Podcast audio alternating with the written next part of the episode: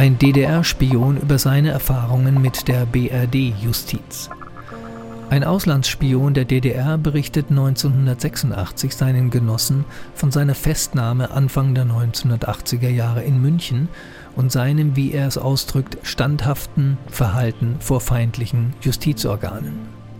Der nach zwei Jahren Haft im Westen in die DDR zurückgekehrte Mann spricht auf das Tonband. Es fand sich in der Stasi-Bezirksverwaltung Gera. Tonbandvortrag zum Thema standhaftes Verhalten vor feindlichen Untersuchungs- und Justizorganen.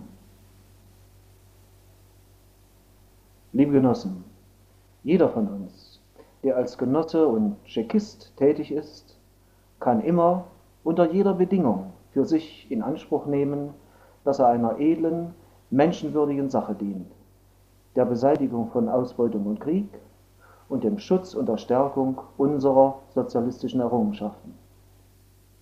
Dafür bewusst und aktiv mitzuwirken, erfordert von uns unter den bekannten Bedingungen der Tschechisten nicht nur eine vorbildliche Tätigkeit in den verschiedensten Bereichen unserer täglichen Arbeit. Es verlangt vielmehr von uns politische Konsequenz, unbedingte Treue, Wachsamkeit und Umsichtigkeit. Das erscheint sicher als viel, ja beinahe als alles, was wir zu geben vermögen. Aber es schafft auch Anerkennung, Selbstbewusstsein, Stolz und Würde. Und diese Würde, liebe Genossen, kann uns keiner nehmen. Ebenso wie wir sie auch uns von niemanden, unter welchen Bedingungen auch immer, nehmen lassen dürfen. Ihr, Genossen, die ihr diese klassenmäßigen und auch die psychischen und physischen Voraussetzungen besitzt, bereit seid, unter konspirativen Bedingungen auch operativ im Feindgebiet zu arbeiten, könnt jederzeit davon ausgehen, dass alles getan wird, was zur erfolgreichen Durchführung eures Auftrages, zu eurer eigenen Sicherheit und für die Sorge um eure Familien nötig und machbar ist so vorbereitet und schließlich im Feindgebiet bei der Verwirklichung der gestellten Aufträge umsichtig tätig zu sein, ist nicht nur ein bewältigtes revolutionäres Abenteuer. Der volle Erfolg für unsere Sache ist wirklich erst dann erreicht, wenn wir unerkannt, unbehelligt und ohne Preisgabe unseres operativen Wissens in die Heimat zurückgekehrt sind. Das ist durchaus nicht unmöglich oder nur selten machbar. Die erfolgreiche und stolze Bilanz der über 35-jährigen Arbeit unseres Organs ist dafür ein beredtes Zeugnis. Das kann auch ich durch persönliche Erfahrungen bestätigen. Mit Bestimmtheit kann ich auch unterstreichen, dass die inhaltlichen Vorbereitungen die aufbereiteten Regimekenntnisse und reiseorganisatorischen Maßnahmen, die uns die Mitarbeiter unseres Organs vermitteln, vorbildlich und ausreichend sind, sowie die Absicherung der Legendierung und die bereitgestellten Reisedokumente als topfit gelten können. Trotz alledem kann vor Ort der Umstand eintreten, dass man durch routinemäßige Kontrollen sicherheitsdienstliche Überprüfungen, Verrat oder durch persönliche Unachtsamkeit in die Lage gerät, festgenommen zu werden. Wie verhält man sich dann in einer solchen Situation? Worauf muss man gefasst sein? Klar ist euch, sicher, Genossen, als Einzelkämpfer vor Ort muss man die Möglichkeit einer Festnahme kühl und nüchtern einplanen. Sie braucht und muss nicht eintreten und darf schon gar nicht das angenommene Alltagsverhalten im Feindgebiet übersensibilisiert beeinträchtigen. Aber wir müssen dennoch für einen solchen Fall gewappnet sein. Steht man einmal nach einer Festnahme vor dem Feind, dann ist er keine abstrakte Erscheinung mehr, er ist konkret vorhanden und augenblicklich in der Vorhand. Und seine Organe wollen dann von uns, von unserem Auftrag und über unsere Kontaktpersonen vieles, ja alles wissen. Aus einer gefassten und sachlichen Haltung heraus ist es deshalb für jeden betroffenen Genossen das Allerwichtigste, sein operatives Wissen, das Ziel seines Auftrages und die Herkunft seiner Auftraggeber auf keinen Fall preiszugeben, trotz solcher angewendeter Mittel und Methoden wie der Überrumpelung, der Bauernfängerei, des sich arrangieren wollens oder gar der Erpressung. Das ist sicher leichter gesagt als persönlich getan. Aber eindeutig und immer war es ein Sieg erfolgreicher Kundschafter in der Vergangenheit und Gegenwart. Bildlich gesehen könnt ihr euch, liebe Genossen, die Reaktionen eines Igels nach seiner Entdeckung und Ergreifung vorstellen. Er rollt sich zusammen, verschließt sich und fährt seine Stacheln aus. Unsere Stacheln, Genossen, sind nach einer möglichen Festnahme Verschwiegenheit zur Sache, Verschlossenheit gegenüber allen Methoden, operatives Wissen zu entlocken und die Überzeugung, dass sich unsere Genossen mit allen im Feindgebiet möglichen Mitteln um den Festgenommenen kümmern und sich dafür einsetzen, seine Lage so günstig wie möglich gestalten zu helfen. Alle weiteren Folgerungen nach einer Festnahme, Erstvernehmung und Inhaftierung verlangen von den betroffenen Genossen natürlich hohe Anforderungen an seine psychische und auch an seine physische Belastbarkeit. Gewiss ist aber, der Gegner schlägt nicht mehr brutal zusammen oder foltert unsere Genossen, wie im Faschismus, zu Tode. Seine Formen haben sich gewandelt.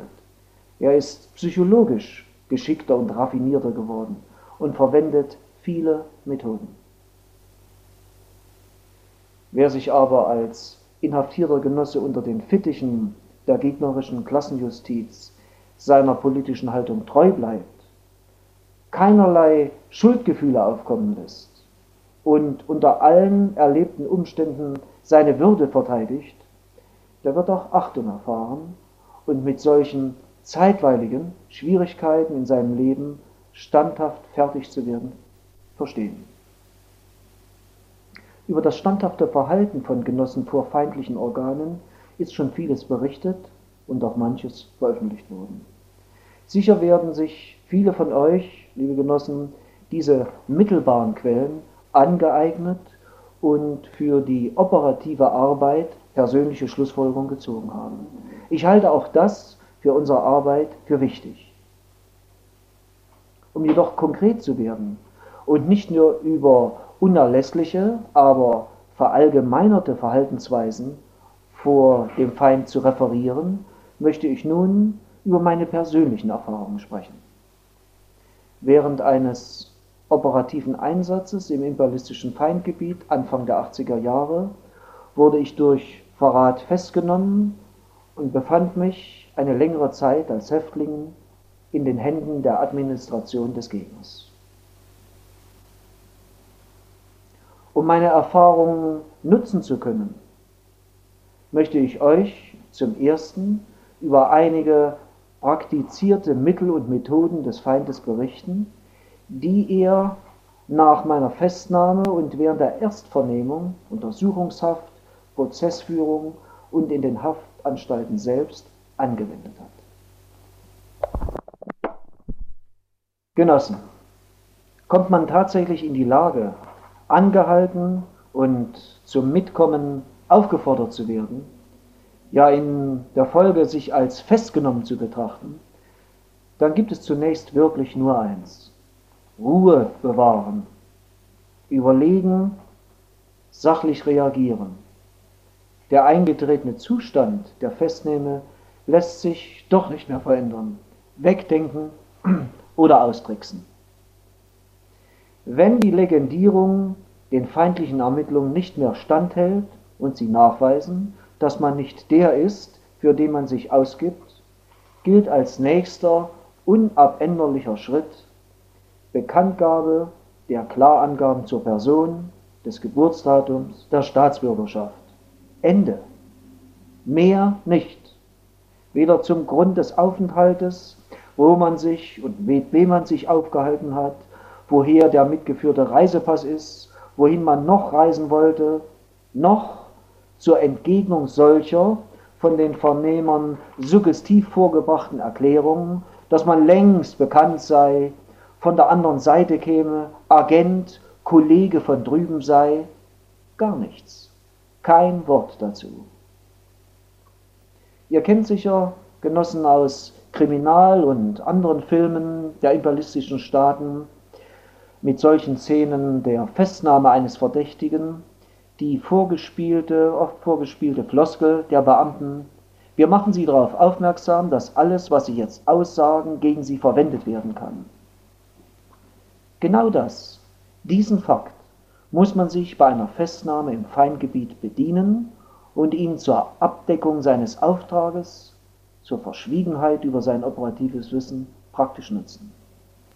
Natürlich betont das kein Mitarbeiter der feindlichen Organe nach einer Festnahme. Aber es ist durchaus legitim und entspricht den Möglichkeiten eines festgenommenen Genossen, auf dem Recht auf Aussageverweigerung zu bestehen. Deshalb muss logisch als nächster Schritt folgen, unbedingt und unverzüglich einen Rechtsanwalt zu verlangen, zu erklären, dass man ohne vorherige Absprache mit dem Rechtsanwalt nichts mehr zur Sache auszusagen hat. Mit solch einem klaren Konzept für eine mögliche Festnahme bleibt man zunächst in der Offensive, wird durch die feindlichen Ermittlungsorgane nicht in Widersprüche verstrickt und zwingt sie, bis zur Rücksprache mit einem Rechtsanwalt lediglich die Festnahme nach Verdachtsgründen fortzusetzen. Diese geschilderten Abläufe entsprechen sicher den Regeln der Bearbeitung nach einer Festnahme durch die feindlichen Organe. In meinem Falle, Ihre Genossen, verfuhr der Gegner zum Thema Festnahme und Erstvernehmung nach folgenden Variationen. Meine Festnahme begann damit, dass ich durch mehrere Personen in einer süddeutschen Großstadt angehalten wurde, von denen sich einer als Mitarbeiter des Bundesamtes für Verfassungsschutz auswies und die Aufforderung vorbrachte, dass ich mitzukommen habe. Ich wurde in den nahegelegenen Raum eines Restaurants geführt und dort durch jovial freundliches Entgegenkommen aufgefordert und äh, bedeutet, dass alles über mich bekannt sei und dass man sich doch unter Kollegen arrangieren könne. Ich erhielt das Angebot, dass ich sofort nach Hause, nach drüben weiterreisen dürfe, wenn ich meinen Auftrag und meinen Auftraggeber nennen würde. Nach meiner Distanzierung und Ablehnung solcher, solchen Ansinnens war ein plötzlicher Methodenwechsel zu verspüren. Die zynische Erklärung wurde vorgebracht, dass ich dumm sei, nun die Suppe für die anderen auslöffeln müsse und das würde mir noch leid tun. Anschließend wurde ich an im Hintergrund bereits bereitstehende Beamte in Zivil die sich als Polizisten auswiesen, übergeben, die mich zum Mitkommen in das Polizeipräsidium aufforderten und erklärten, dass sie bei Fluchtversuch von der Schusswaffe Gebrauch machen würden. Im Polizeipräsidium dann wurde ich einem Kriminalhauptkommissar vorgeführt, der sich als Leiter der Sonderfahndung vorstellte und scheinbar bedauerte, die notwendige Erstvernehmung durchführen zu müssen. Im Folgenden machte ich Angaben zu meiner Legendierung und Deckadresse ohne Gebrauch des Dokumentes, musste mich dann völlig ausziehen, alle Dinge, die ich mit mir führte, auf den Tisch legen. Es wurde eine Leibesvisitation durchgeführt, die Kontrolle aller mitgeführten Sachen und Gegenstände, die Überprüfung meiner gemachten Angaben zur Person. Nach der Beweisführung, dass meine Doppelgängerlegendierung falsch war, war ich gezwungen, den Klarnamen anzugeben, das Geburtsdatum und die Staatsbürgerschaft, meine Staatsbürgerschaft DDR zu betonen. Erneut wurde von dem Vernehmungsleiter betont, wie leid es ihm tue, mich so lange von meinen Angehörigen drüben trennen zu müssen, verbunden mit seiner Erklärung, dass ich vorläufig festgenommen sei. Es folgte die Mitteilung, dass ich sofort zur weiteren Vernehmung in das Landeskriminalamt der zuständigen Landeshauptstadt überführt würde. Anschließend erfolgte die mitternächtliche Überführung, die Übergabe an Beamte des Landeskriminalamtes und die Einquartierung in eine Zelle des Landespolizeipräsidiums zur Übernachtung. Am nächsten Morgen wurde die Überführung in das Landeskriminalamt durchgeführt. Die nochmalige Aufnahme meiner Klarangaben und die anschließende Auflistung aller Sachen und Gegenstände, Dokumente, die ich bei der Festnahme mitgeführt hatte. Extra erfolgte eine Befragung zur Eigentümerschaft der mitgeführten Dokumente und des mitgeführten Geldbetrages. Vorsicht, Genossen! Hierbei wird gern die Methode der, der Überrumpelung und der Bauernfängerei angewendet. Zum Beispiel auf die Frage, bestätigen Sie, dass der von Ihnen unterschriebene Reisepass auf den Namen X sich in Ihrer Habe befand, als Sie festgenommen wurden, kann man nicht mit Ja antworten, denn das bedeutet für die feindlichen Organe das offenkundige Eingeständnis, mit den Dokumentenherstellern, gleich Auftraggebern, identisch zu sein. Von meinen Erfahrungen her rate ich deshalb vor einer sichtbaren Festnahme, das oder die mitgeführten Reisedokumente zu vernichten, wenn man dazu noch Zeit hat und in der Lage ist. Die spektakulären Mutmaßungen, wie man in den Besitz des Dokumentes gekommen und wer die Hersteller wären, Gegenüberstellungen mit den Doppelgängern würden dadurch entfallen und den festgenommenen Genossen weniger belassen. Aber natürlich liegt das im Ermessen des betreffenden Genossen unter jeweiligen konkreten Situationen. Meinen erneuten Forderungen nach einem Rechtsanwalt wurde mit dem Überreichen eines zugelassenen Anwaltsverzeichnisses und eines Telefons stattgegeben. Aus dem vorgelegten Rechtsanwaltverzeichnis habe ich wahllos zwei bis drei Rechtsanwälte herausgesucht und angerufen, ohne Erfolg. Da meine Festnahme an einem Wochenende erfolgte, waren die Telefonanschlüsse unbesetzt. Die Erklärung äh, der Landeskriminalamtbeamten folgte, ich könne am Wochenanfang erneut einen Rechtsanwalt anrufen, müsste mich bis dahin gedulden. Weiter wurde mir die Mitteilung gegeben, ich würde anschließend sofort zu einem Ermittlungsrichter des Bundesgerichtshofes zur weiteren Vernehmung vorgestellt und zum Bundesgerichtshof nach Karlsruhe überführt. Die Fahrt zum Bundesgerichtshof erfolgte mit einem speziell plombierten Pkw unter Aufsicht von drei Landeskriminalamtbeamten. Vor Fahrtantritt zeigten diese mir ihre Schusswaffen und betonten, dass sie bei Fluchtversuch sofort schießen. Im Bundesgerichtshof erfolgte schließlich die Vorführung vor den Untersuchungs- bzw. Ermittlungsrichter mit der Teilnahme eines Staatsanwaltes, der Landeskriminalamtbeamten, dreier nicht vorgestellter Männer mit eindeutigen Interessen und einer Sekretärin. Es folgte nun der Vortrag eines LKA-Beamten, wo und wann ich festgenommen wurde, was sich bei mir und in meinem Gepäck befunden habe, unter besonderer Hervorhebung der beschlagnahmten Reisedokumente, wie ich bisher bearbeitet worden sei und die Betonung der Verdachtsgründe Ausspähung für eine fremde Macht, die eine Untersuchungshaft erforderten. Die Befragung zu meiner Person durch den Untersuchungs- und Ermittlungsrichter schloss sich an, zu den Klarpersonalien der Staatsbürgerschaft sowie zur Richtigkeit der Darlegung zur bisherigen Bearbeitung nach meiner Festnahme. Dabei wurde der Versuch einer weiteren Vernehmung durch den Richter zu den Gründen meines Aufenthaltes, besuchter Einrichtungen, Kontaktpersonen, die Herkunft und Besitzerlangung der Reisedokumente und meines Berufes, meiner Familie, Wohnortes in der DDR fortgesetzt. Ich, antwort ich antwortete kaum und nur auf Fragen zu Sachverhalten, die eindeutig vorlagen. Schon das war unnötig, falsch, Genossen.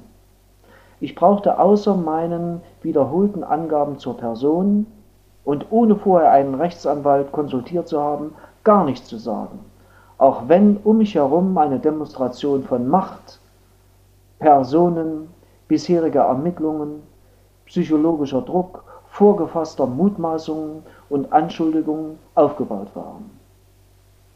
Der Ermittlungsrichter resümierte schließlich, ob ich bereit sei, Ausführungen zum Aufenthalt und zu meinen Absichten zu machen. Das würde nur langwierige Ermittlungen erübrigen, sie bekämen sowieso alles heraus und ich könnte dadurch schneller in die Heimat zurückkehren. Da ich das ablehnte, wiederholt einen Rechtsanwalt verlangte und vom Recht der Aussageverweigerung Gebrauch machte, schloss der Untersuchungsrichter die Vernehmung mit einer Bilanz der vorliegenden Erkenntnisse ab. Er legt im Weiteren fest, Anordnung der Untersuchungshaft bis zum Ermittlungsabschluss und der Verhandlung, strenge Einzelhaft wegen Verdunklungsgefahr, Benachrichtigung der ständigen Vertretung der DDR über meine Festnahme, Inhaftierung sofortige Überführung in eine Justizvollzugsanstalt des zuständigen Landeskriminalamtes. Nach einer Pause dann wurde das Protokoll der Vernehmung verlesen und mir vorgelegt, verbunden, verbunden mit der Aufforderung zur Unterschrift. Vorsicht, Genossen, Achtung, nicht unterschreiben. Erinnert euch an meine Bemerkung alles in der Vernehmung Gesagte und auch Geschriebene kann gegen den Festgenommenen verwendet werden. Deshalb, es bleibt dabei, vor Absprache mit einem Rechtsanwalt und dessen Kenntnis vom Vernehmungsinhalt und Ablauf braucht man nichts zu unterschreiben. Anschließend wurde die Rückfahrt in die süddeutsche Landeshauptstadt unter Aufsicht der LKA-Beamten durchgeführt und die nächtliche Einweisung in eine Justizvollzugsanstalt absolviert. Es erfolgte die Ankündigung, dass am Wochenanfang eine erneute Überstellung zum Landeskriminalamt und eine erkennungsdienstliche Behandlung erfolge. Erstes Trauma eines Gefängnisses der Aufnahmeprozedur, Menschenverachtung, unflätige Beamte, Gitter, Schlüsselrattern, Zelle, Mief, Kübel, Schreie, Flüche, Verwünschung der Inhaftierten. Zugleich aber auch erste Zeit der Besinnung nach der Festnahme und permanenten Bearbeitung. Die Einzelzelle erwies sich als günstig, um die innerliche Ruhe zu finden die reale Situation einzuschätzen und sich für weitere Bearbeitungen durch die feindlichen Organe innerlich und verhaltensmäßig zu wappnen. Am Wochenanfang dann erneute Überführung in das Landeskriminalamt, zuerst erkennungsdienstliche Bearbeitung, dann Vorladung zur Protokollierung über die beschlagnahmten persönlichen Sachen und Gegenstände. Da ich dabei entscheiden konnte, was mir gehört und was nicht zu meiner Habe gehört. Und durch das Landeskriminalamt entschieden wurde, welche Gegenstände in die Effektenkammer der Vollzugsanstalt übergeben und welche eingezogen werden, unterschrieb ich dieses Protokoll. Danach stellte sich mir ein Ermittlungskommissar vor, der vorgab, mit der Leitung der Ermittlungen über mich beauftragt worden zu sein. Jovial anbiedernd forderte er mich auf, sich ein bisschen mit mir unterhalten zu wollen, nur so, um sich näher kennenzulernen. Er müsste sich ja ein Bild von mir machen können. Unter deutschen Kollegen läge das doch nahe. Dazu brauche man keine Amerikaner und Russen. Überhaupt sei er auch gegen die Bevormundung und militärische Belastung der Amerikaner. Das sei meinen Auftraggebern drüben auch bekannt, er kenne sie gut, so wie sie auch über ihn recht gut Bescheid wissen. Er lasse sie im Übrigen durch mich recht herzlich grüßen, wenn ich wieder zu Hause sei. Wie nebenbei richtete er dabei seinen Blick auf einen großformatigen DDR-Werbekalender, der wie zur Abrundung dieser raffinierten Szenerie an der Wand dieses Dienstzimmers des feindlichen Organs aufgehängt war. Konziliant unternahm er weitere Versuche, mit mir über allgemeinste Alltagsthemen ins Gespräch zu kommen, um meinen Habitus und meine Verhaltensweise zu ergründen. Als er schließlich auch noch betonte, ich könne mich wirklich ganz unbefangen und vertraulich mit ihm unterhalten, nichts würde protokolliert und festgehalten, das könne ich doch sehen, reichte es mir. Ich verlangte erneut eine Verbindung mit einem Rechtsanwalt. Außerdem erklärte ich ihm unmissverständlich, er solle mit dieser Schau aufhören. Ein Protokoll würde ein Mann wie er auch bestimmt mit einer Tonbandaufzeichnung anzufertigen wissen. Entrüstet hob er die Hände, faselte etwas von Prinzipien in einem freiheitlichen Rechtsstaat und verließ kurz darauf das Dienstzimmer. Da ich unbedingt auf eine Toilette musste, brachte mich ein anderer anwesender Beamter hinaus. Auf dem Wege zur Toilette passierten wir das benachbarte Dienstzimmer, dessen Tür etwas angelehnt und geöffnet war. Situativ konnte ich sehen und hören, der mit den Ermittlungen über mich beauftragte Beamte wurde gerade von einem anderen befragt, ob er noch ein weiteres Band auflegen sollte. Danach, Genossen, und nunmehr erhielt ich endlich die Gelegenheit, einen Rechtsanwalt anzurufen und zu erreichen, dass er mir zusagte, mich zwei Tage später in der Vollzugsanstalt aufzusuchen und anhören zu wollen. Nach der abschließenden Erklärung des leitenden Ermittlungsbeamten, dass ich damit rechnen müsse, erneut in das Landeskriminalamt zur Klärung sachdienlicher Fragen vorgeladen zu werden, ich solle mir inzwischen überlegen, eine kooperativere Haltung einzunehmen, die mir nur nützen könne, wurde ich in die Vollzugsanstalt zurückgebracht und in das Vollzugsleben eingegliedert. Alltag der Untersuchungshaft in einem Gefängnis eines kapitalistischen Staates. Genossen, eine harte Zeit. Sich plötzlich umstellen zu müssen auf ein eingefärchtes, diskriminiertes Leben hinter Gittern, umgeben von dem ganzen Sumpf der Kriminalität und Entmenschlichung, die die spätbürgerliche Gesellschaft und ihr moralischer Verfall hervorbringt, angespannt wartend auf die Stunde der Wahrheit, die Gerichtsverhandlung der imperialistischen Klassenjustiz mit ihrer Urteilsverkündung. Das verlangt ganze Kerle, Genossen, die unbeirrt auch Lebenserschwernisse durchstehen können. Vertrauen sie ihren Genossen in der Heimat besitzen und die auch im vordersten Graben sozusagen unter Feindbeschuss mutig und standhaft bleiben. Ich habe diese Zeit erlebt und überlebt, neun Monate lang, ehe das Urteil im Namen des Volkes verkündet wurde. Zunächst aber wird man, und das ist in unserem Falle sicher die Regel, zur Isolierungshaft vergattert das heißt Ausschluss vom Gemeinschaftsvollzug.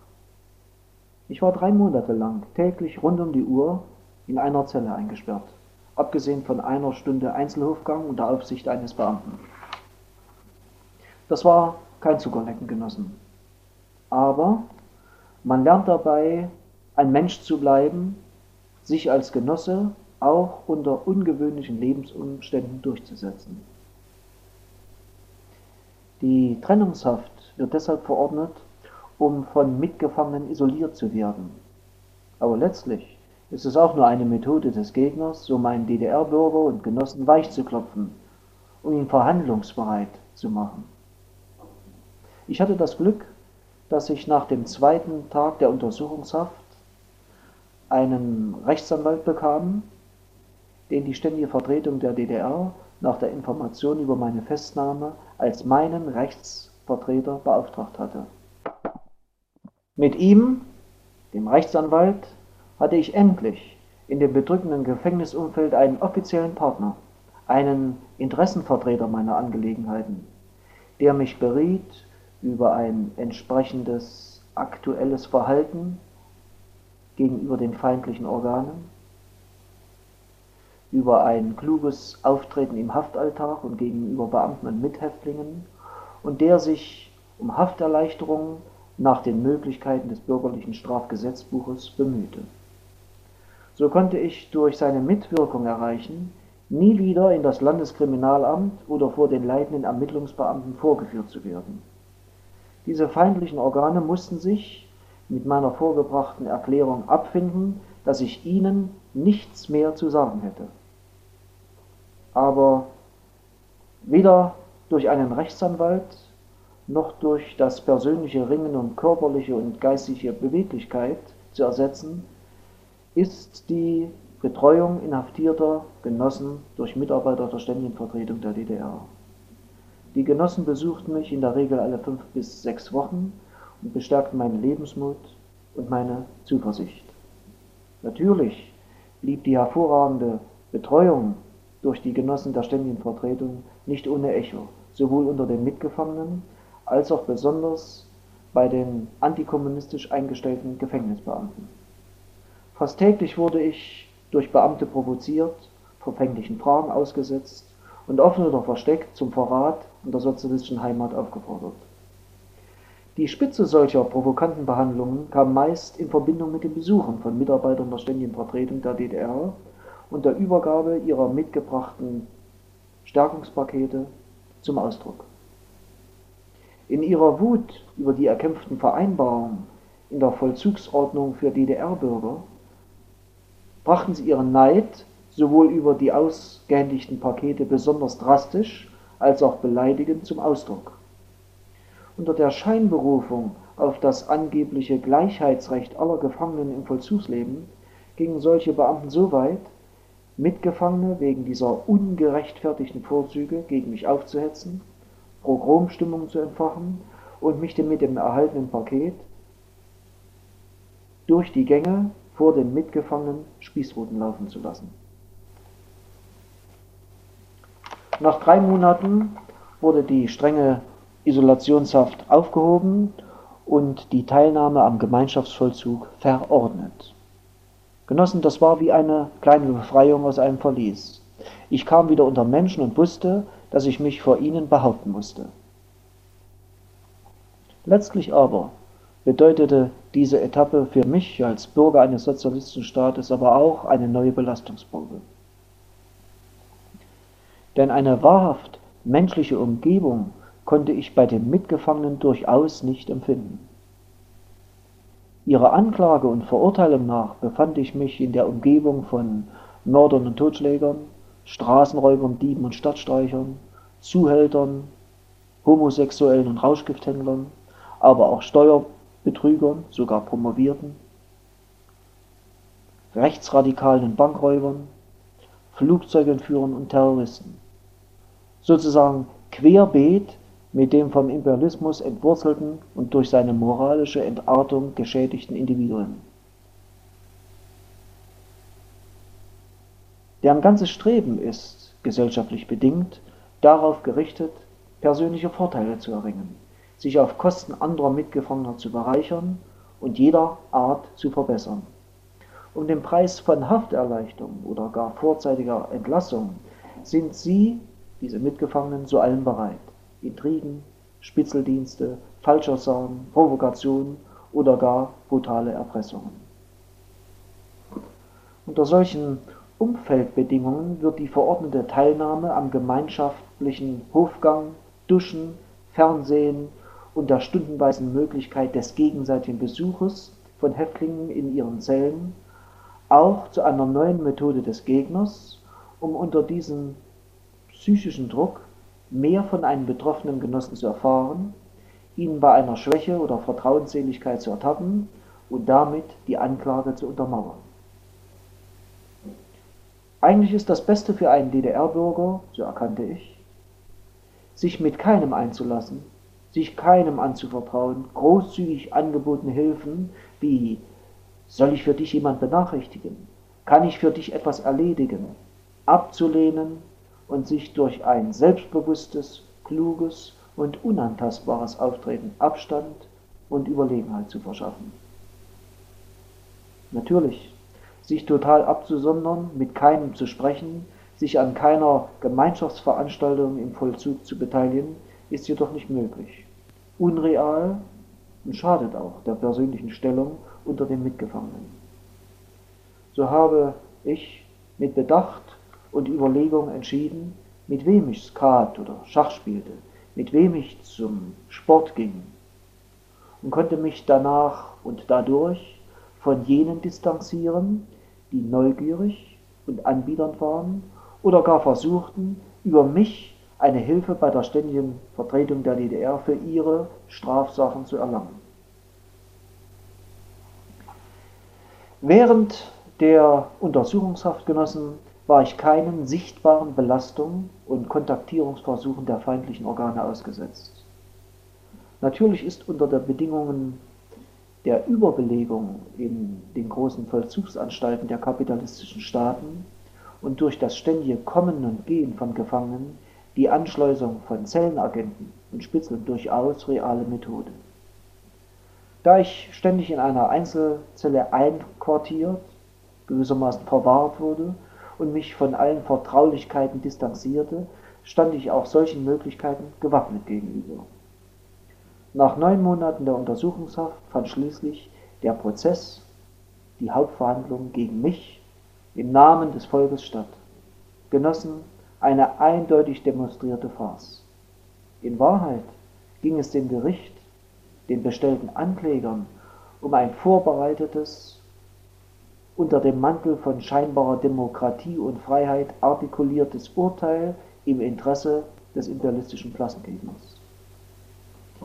In fünf Verhandlungstagen wurden alle Mittel der persönlichen Diffamierung, des politischen Rufmordes, der moralischen Deklassierung, antikommunistischer Propaganda und Hetze aufgeboten, um mich, unsere Partei und unsere Organe zu entwürdigen und mit Kriminellen auf eine Stufe zu stellen.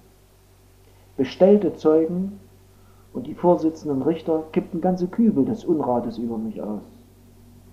Genossen, darauf muss man kühl und mit Abstand vorbereitet sein.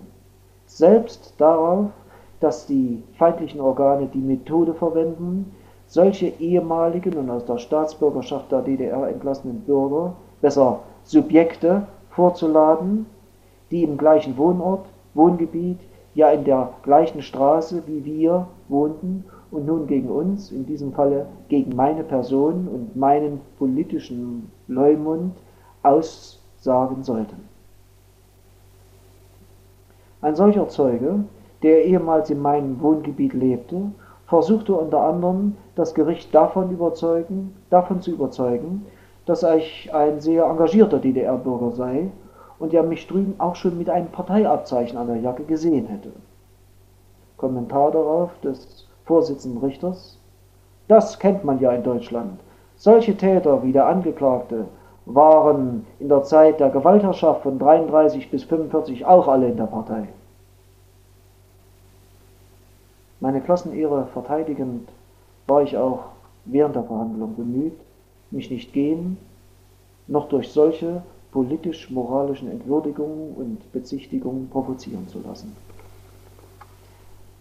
Während der gesamten Verhandlungstage saß ich neben dem Rechtsanwalt. Er übernahm die Regie der Verteidigung. Mit ihm hatte ich mein Verhalten taktisch so abgestimmt, nur Mindestangaben zur eigenen Person. Keine Aussagen zur Sache und Inhalt des Aufenthalts im Feindgebiet. Richtigstellung ausgewählter Zeugenaussagen und zur Rückweisung eindeutiger Falschaussagen. Unbeeindrucktes Verhalten, das zum Ausdruck bringen sollte, dass ich mich weder vor diesem Gericht noch vor jeglichen Organen des Feindes schuldig oder gar moralisch verantwortlich fühlte. Ihr habt, Genossen, sicher schon vieles von dem sowjetischen Patrioten und Kundschafter Genossen Abel gehört. Während seiner mehrwöchigen Verhandlung vor einem obersten Gericht der USA-Administration tat er im Wesentlichen nur zwei Dinge. Erstens, notwendige Angaben zu seiner Person. Zweitens, er schwieg oder er malte. Bestimmt gehören dazu starke Nerven und ein unerschrockenes Verhalten, aber, Genossen, auch dazu kann man sich in den langen Monaten der Untersuchungshaft verhaltensmäßig trainieren. Auch ich habe versucht, mein Verhalten während der Verhandlung derart zu steuern und bekam meine Verhaltensnote auch prompt bei der Urteilsbegründung durch den Gerichtspräsidenten mitgeteilt. Nämlich wörtlich, Angeklagter, Sie sind unverschämt, anmaßend, unbelehrbar.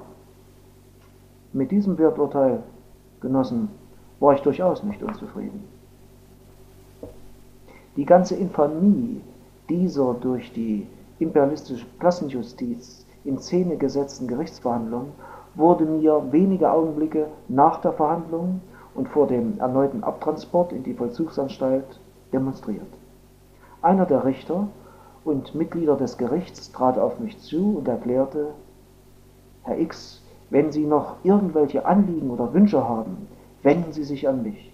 Ich bin für Sie da. Sie wissen doch, dass ich mich auch bisher stets darum gekümmert habe, dass Ihre Post an Ihre Familie rasch und reibungslos befördert wurde.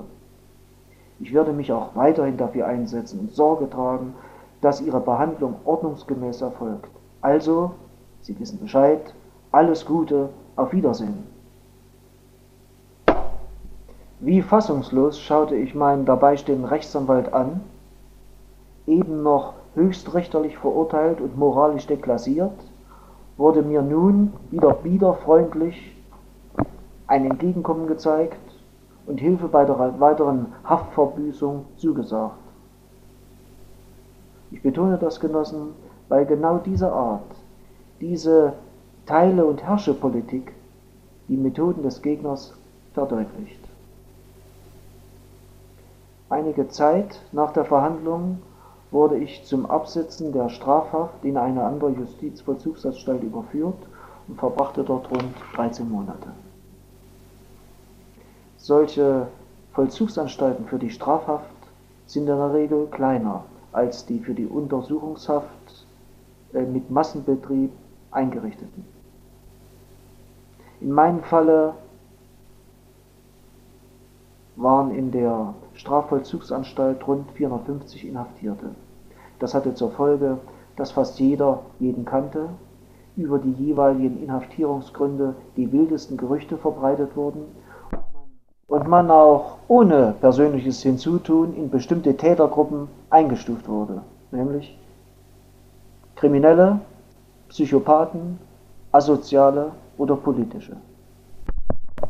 Dementsprechend waren auch die Behandlungsmethoden durch die Vollzugsbeamten direkter, personengebundener und gemäß dem Verurteilungsgrund differenzierter. Mir gegenüber verhielten sich die meisten Beamten entweder sachlich, scheinbar respektvoll oder locker, frotzelnd und provozierend. Natürlich gab es auch genug Beamte, die zynisch und brutal Anlässe für zusätzliche Hausstrafen konstruierten und dabei offen ihre antikommunistische Haltung, ihre Verachtung aller sozialistischen Werte zum Ausdruck brachten. Obwohl in diesen Strafvollzugsanstalten mehr Möglichkeiten für sportlich-kulturelle Freizeitbeschäftigungen angeboten werden, um angeblich die Resozialisierung der Inhaftierten für das kapitalistische Alltagsleben vorzubereiten, wird eine konsequente Subordinierung, Unterordnung und Bespitzelung der Gefangenen betrieben. Bei kleinsten Vergehen gegen die Hausordnung wird bestraft, die Teilnahme an Freizeitbeschäftigung gestrichen und die Verlängerung der Haftstrafe angedroht. Ansonsten aber war der Strafvollzugsalltag wie in der Untersuchungshaft, auch das Umfeld war das gleiche. Meiner Einschätzung nach handelte es sich bei fast allen Mitgefangenen um gescheiterte Existenzen, psychologisch und moralisch deformierte Menschen, durch ihr politisches und soziales Umfeld permanente kriminalisierte Personen, die eines, trotz ihres unterschiedlichen Charakters, gemeinsam hatten. Sie waren arm an sozialer Sicherheit, familiärer und gesellschaftlicher Bindungen oder an geistiger und weltanschaulicher Reife.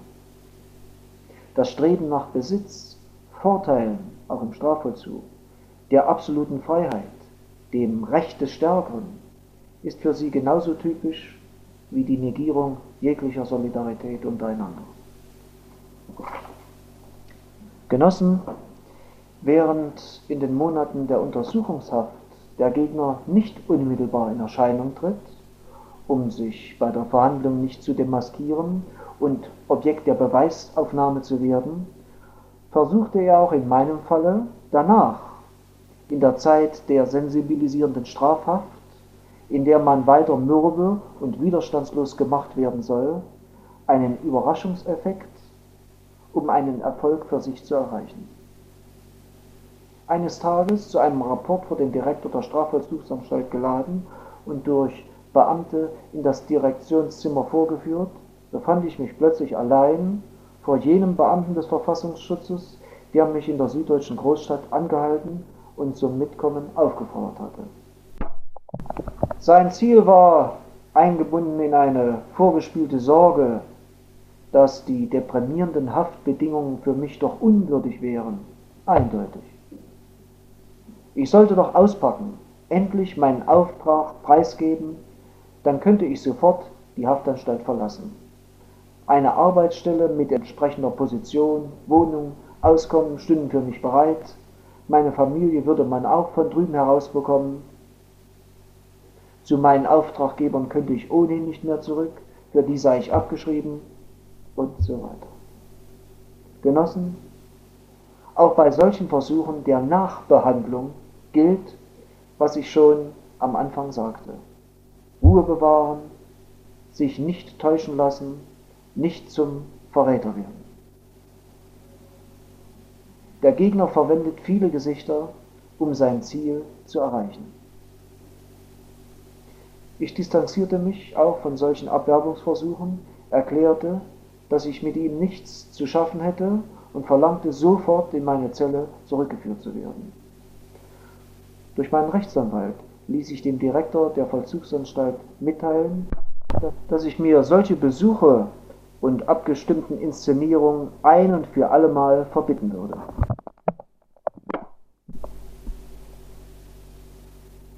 Wie kann man, Genossen, unter solchen Bedingungen und angewendeten Mitteln und Methoden des Gegners standhaft bleiben? Wie motiviert man sich, seine Verhaltensweisen ständig aufs Neue, um optimistisch und unanfechtbar zu bleiben? Ich möchte euch im Folgenden an einigen Beispielen aufzeigen, welche Erfahrungen ich dazu gesammelt und welche Verhaltensweisen ich angewendet habe, um standhaft zu sein. In den ersten Wochen und Monaten der Haft, des plötzlichen Lebens unter anderen bedrückenden Umständen, insbesondere unter den Bedingungen der dreimonatigen Isolierungshaft, verspürte ich, dass man auch persönlichen Störfaktoren unterworfen ist.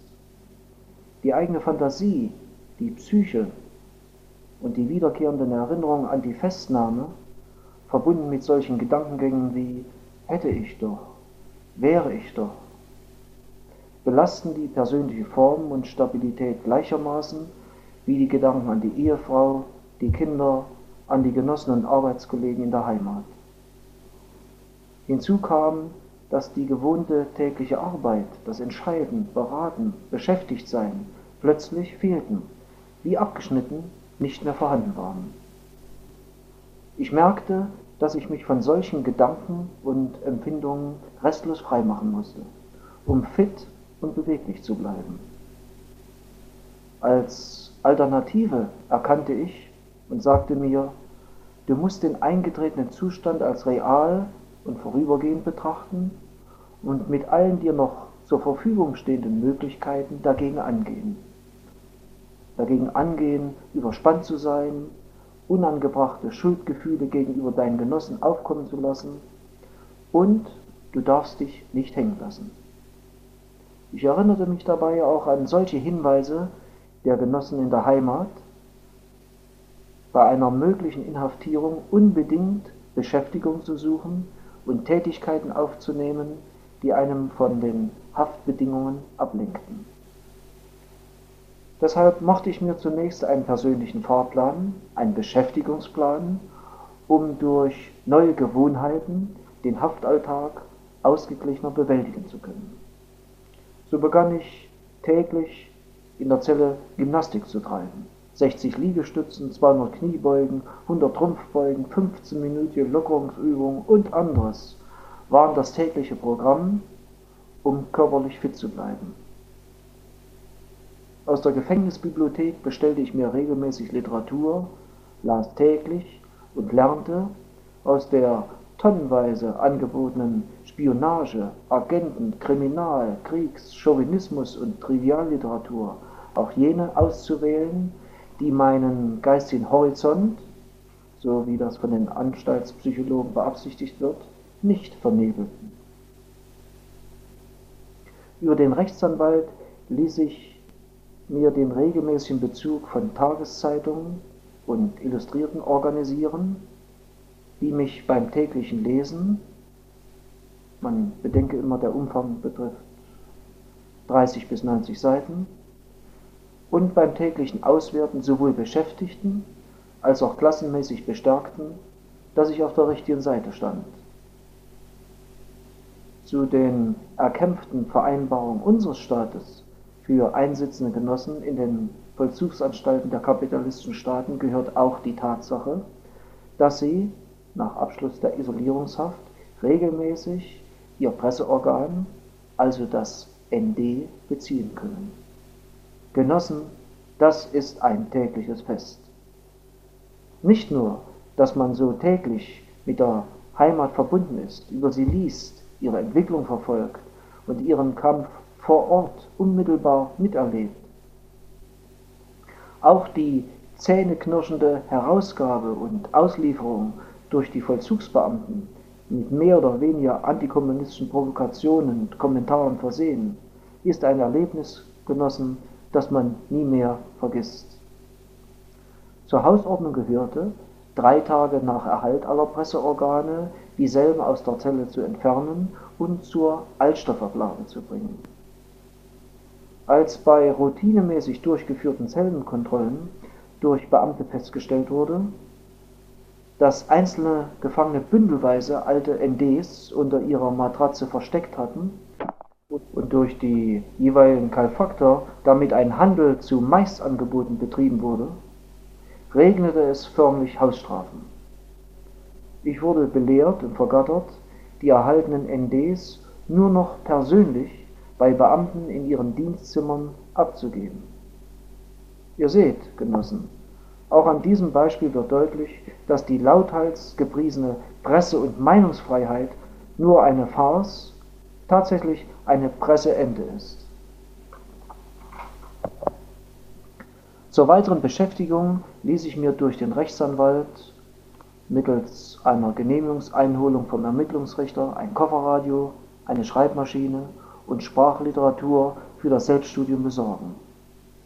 Damit ausgerüstet war ich nun täglich auch über das Radio mit der Heimat verbunden, lernte Schreibmaschinen schreiben, paukte Englischvokabeln und versuchte, die englische Grammatik zu üben.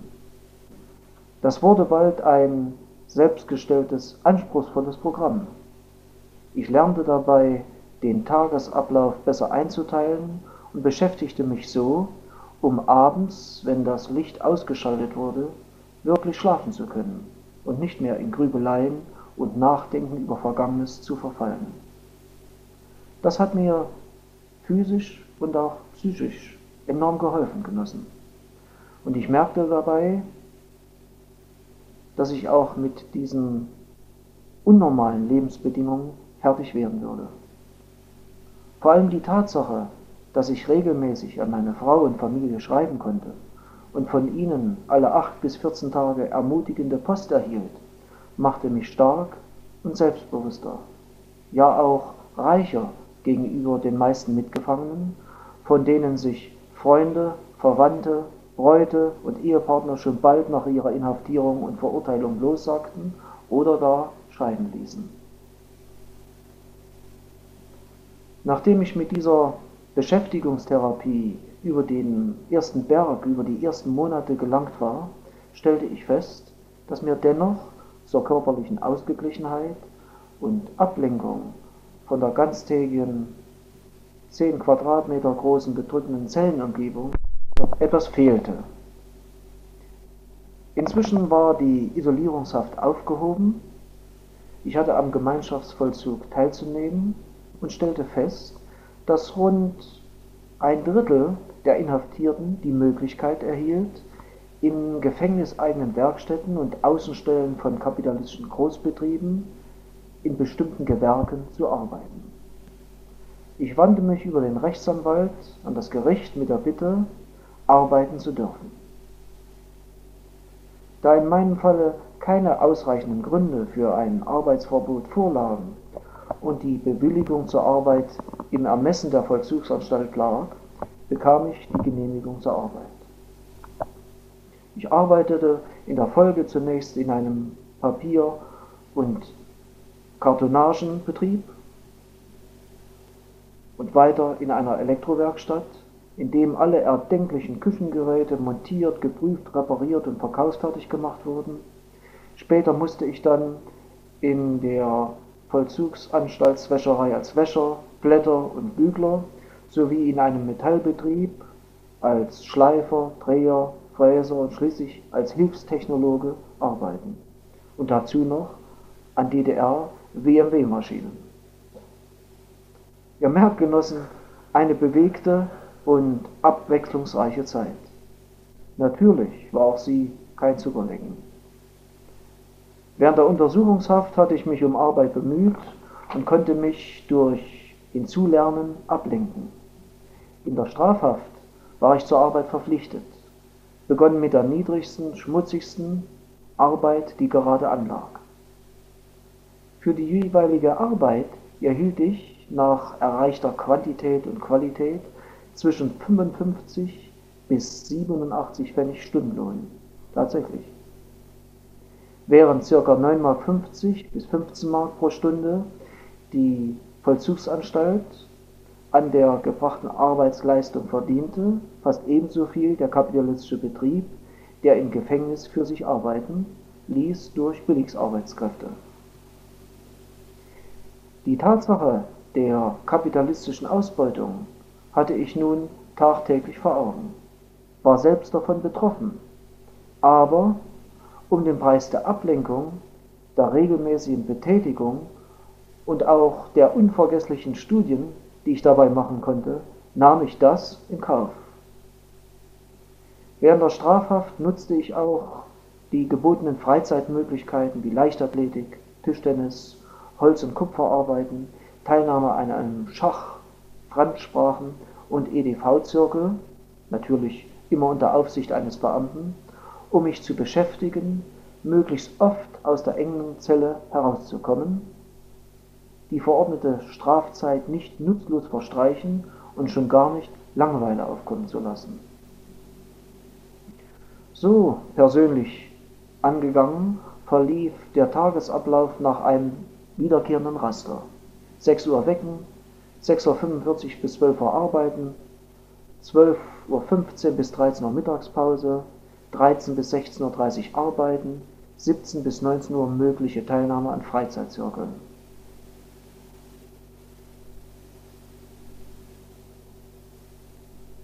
Nach solchen Tagesabläufen, abends und an den Wochenenden empfand ich das Eingesperrtsein nicht mehr so bedrückend.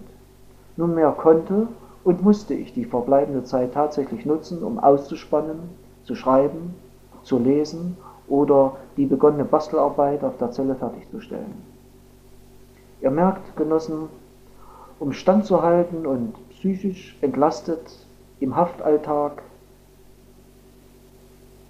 zu bestehen, habe ich, mit, habe ich mich mit viel Tätigkeiten und Bewegung belastet.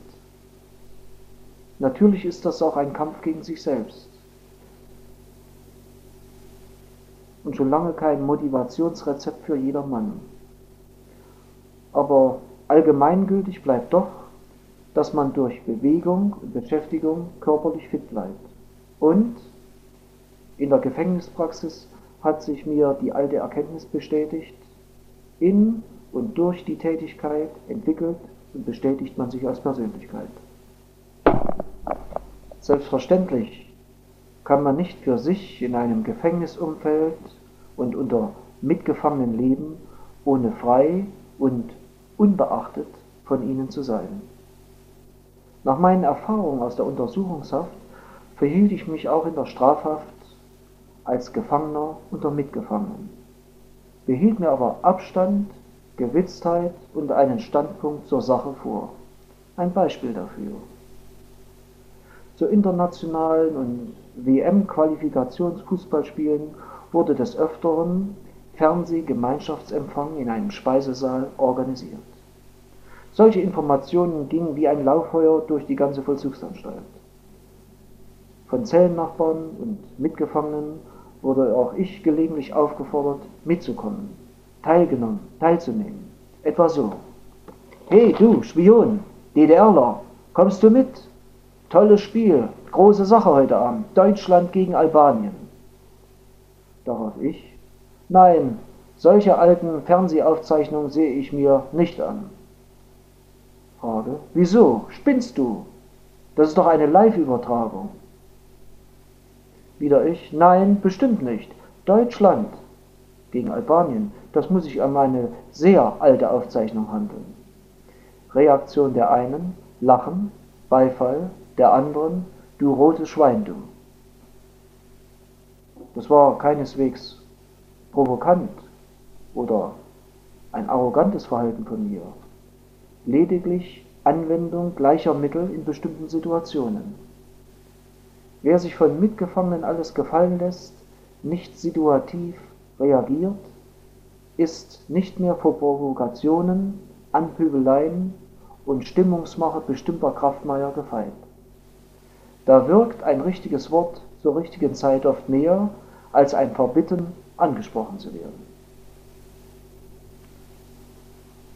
Genossen, Lasst mich zum Dritten noch einige Bemerkungen zu jenen äußeren Einflüssen machen, die das standhafte Verhalten eines Genossen vor dem Feind wesentlich unterstützen. Dazu gehört auf jeden Fall der beauftragte Rechtsanwalt, seine Stellung zur vorliegenden Rechtssache und sein Verhalten zu seinem Mandanten.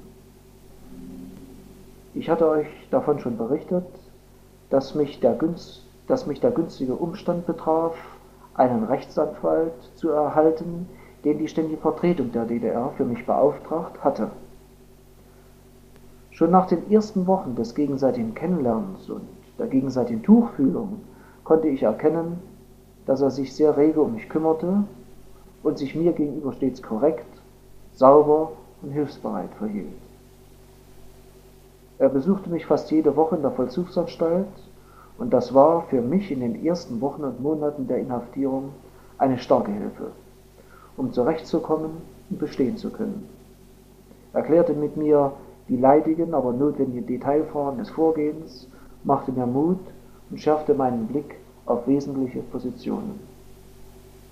Zum Prinzip unserer wechselseitigen Beziehung wurde der Grundsatz, dass nichts auf eigene Faust und ohne Information und Absprache mit dem Partner im Rechtsverkehr mit den feindlichen Organen getätigt wurde. Dieser Grundsatz hat sich nach meiner Erfahrung objektiv unter Bedingungen der feindlichen Ermittlungen und Überwachung bewährt und subjektiv das Vertrauensverhältnis zwischen dem Rechtsanwalt und mir bestätigt, ja sogar bestärkt. Natürlich wurde der Rechtsanwalt nicht mein intimster und schon gar nicht mein konspirativer Partner. Er war und blieb Bürger eines Imperialistenstaates und hatte die Rechtsvertretung übernommen, um Geld zu verdienen. Doch die Art und Weise der Zusammenarbeit während seiner regelmäßigen Besuche in den Haftanstalten und mein sachliches, gefasstes und nicht wehleidiges Auftreten verschafft mir seinen Respekt als Bürger der DDR und seine menschliche Achtung.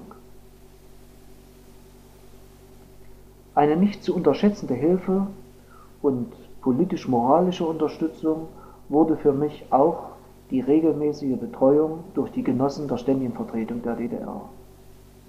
Immer wieder stellten sie für mich erlebbar und vor Ort meinen Staat und dessen Fürsorge für mich dar.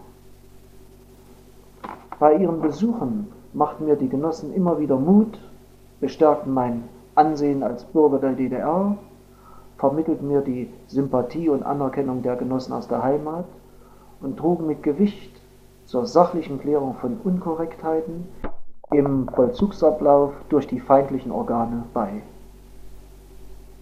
Wenn ich auch als Einzelkämpfer unter erniedrigenden Bedingungen in den Händen des Gegners mich befand, durch die Betreuung dieser Genossen und ihren ständigen Kontakt zu mir fühlte ich mich nie alleingelassen. Unersetzbar genossen ist auch die postalische Verbindung eines einsitzenden Genossen mit seiner Ehefrau und seiner Familie. Jede Woche, spätestens alle 14 Tage, Post von zu Hause zu erhalten, zu erfahren, was es Neues in der Familie gibt, durch übersandte Fotos zu sehen, wie das Familienleben unter diesen zeitweiligen Bedingungen optimistisch weitergeht und auch unausgesprochen zu spüren, dass sich die Genossen des MFS um die Familie kümmern und die Ehefrau bei der Lösung der Alltagsprobleme unterstützen. Das verleiht Kraft und spornt dazu an, mit Haltung und Würde den Umständen zu begegnen. Durch eigene Erfahrung bestärkt behaupte ich mit Fug und Recht, wer davon überzeugt sein kann, auf mich wartet meine Familie, meine Frau steht zu mir und trägt die Belastung mit mir gemeinsam. Der wird umso besser die Haftzeit überwinden können und gegenüber allen Zermürbungsversuchen des Gegners unanfechtbarer sein. Nicht zuletzt möchte ich auch unterstreichen, dass das Vertrauen zum Organ, zu den Genossen des MFS und zu seinem Führungsoffizier und der mit ihm abgestimmten Linie für das Verhalten im Feindgebiet eine wesentliche Grundlage dafür ist, sich dem Gegner gegenüber gewappnet zu verhalten und auf seine Überwerbungsversuche nicht hereinzufallen. Ich war mir immer gewiss, nach bestem Wissen und Gewissen gehandelt zu haben und habe zu Recht auf die Hilfe und Unterstützung der Genossen gebaut. Soweit Genossen zu einigen Erkenntnissen und Erfahrungen, die ich zum standhaften Verhalten vor feindlichen Untersuchungs- und Justizorganen persönlich gesammelt habe. Nach rund zwei Jahren Haftzeit konnte ich politisch und moralisch ungebrochen, körperlich gesund und ideologisch für unsere Sache bestärkt in unsere sozialistische Heimat, in die DDR, zurückkehren. Überschaue ich heute die Monate und Jahre der Inhaftierung im Feindgebiet im Hinblick auf den Verlauf meines gesamten bisherigen Lebens, dann weiß ich, dass sie nicht die gesellschaftlich nützlichsten, wohl aber entscheidende für meine Entwicklung als Genosse und Mensch waren. Sie waren Jahre der Bewährung und formten meinen Charakter, meine Haltung zu unserer Sache und zu unserer Partei endgültig.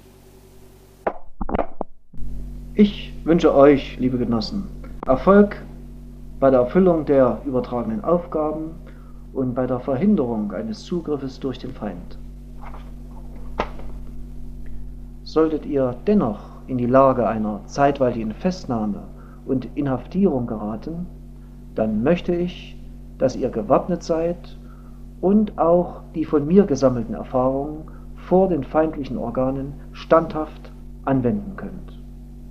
Das ist mein Anliegen, Das ist unser gemeinsames Ziel. Gemeinsames Ziel.